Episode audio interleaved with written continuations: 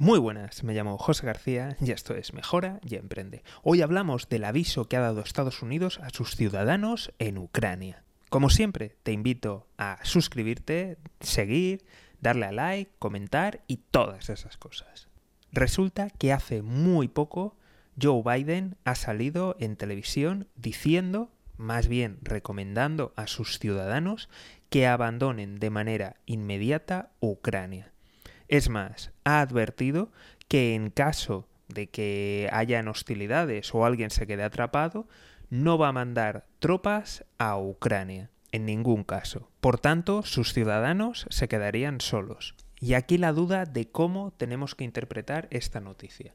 Generalmente, cuando Estados Unidos, las embajadas dan alguna advertencia de algo, dicen a sus ciudadanos que abandonen un sitio o que lleven precaución con algo, es porque de verdad va a pasar algo. Va a haber algún ataque terrorista, va a haber algún tipo de limpieza étnica, va a empezar algún tipo de conflicto o guerra directamente. Y tienen una tasa de acierto altísima. De hecho, te invito a revisar las alertas que se han dado en otras ocasiones y qué conflictos han estallado al poco. Tienen una tasa de acierto enorme. Si además añadimos lo que algunos analistas dijeron cuando empezaron con todo este lío de las cartas, de propuestas, de qué hacer, de qué querían, en la cual muchos analistas ya advirtieron de que Estados Unidos no iba a ceder a las presiones de Rusia y por tanto en esa respuesta no iba a quedar satisfecho y lo más probable es que Rusia atacara de alguna forma.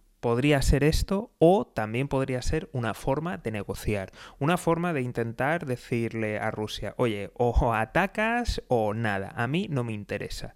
Y es más, realmente a Estados Unidos le vendría bien ese ataque porque podría freírle a sanciones, además de colocar su gas aquí en Europa. El problema lo tenemos nosotros los europeos, lo tenemos aquí, que veremos a ver qué es lo que ocurre. Aunque, a ver, evidentemente España va a ser menos afectado, pero si afectan a Alemania, que es la locomotora de toda la zona euro y de toda la Unión Europea, pues vamos a tener un problema bastante grave.